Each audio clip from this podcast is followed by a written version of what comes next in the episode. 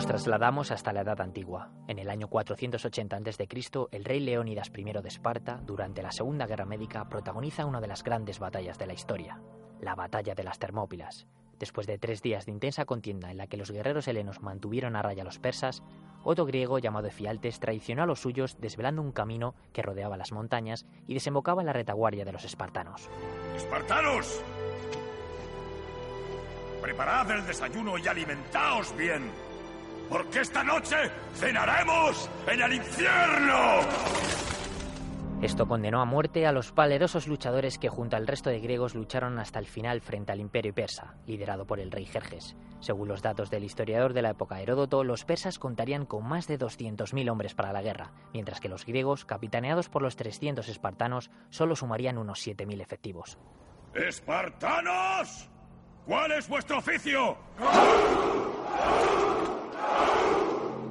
En el desfiladero de las Termópilas, tan estrecho que se dice que no podían atravesarlo dos carros al mismo tiempo, murieron más de 20.000 soldados. La singularidad de la batalla quiso que los espartanos que perecieron el último día de la contienda lo hiciesen a causa de las flechas, un arma que estos luchadores consideraban de cobardes porque mataba desde lejos.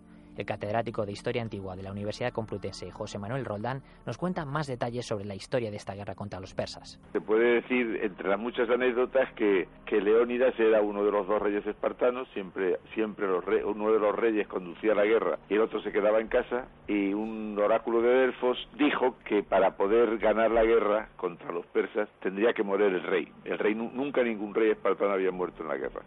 Al final, la filosofía y el honor del guerrero espartano quedaron plasmados en la frase que las madres le dedicaban a sus hijos cuando partían a la guerra. Vuelve con tu escudo o sobre él.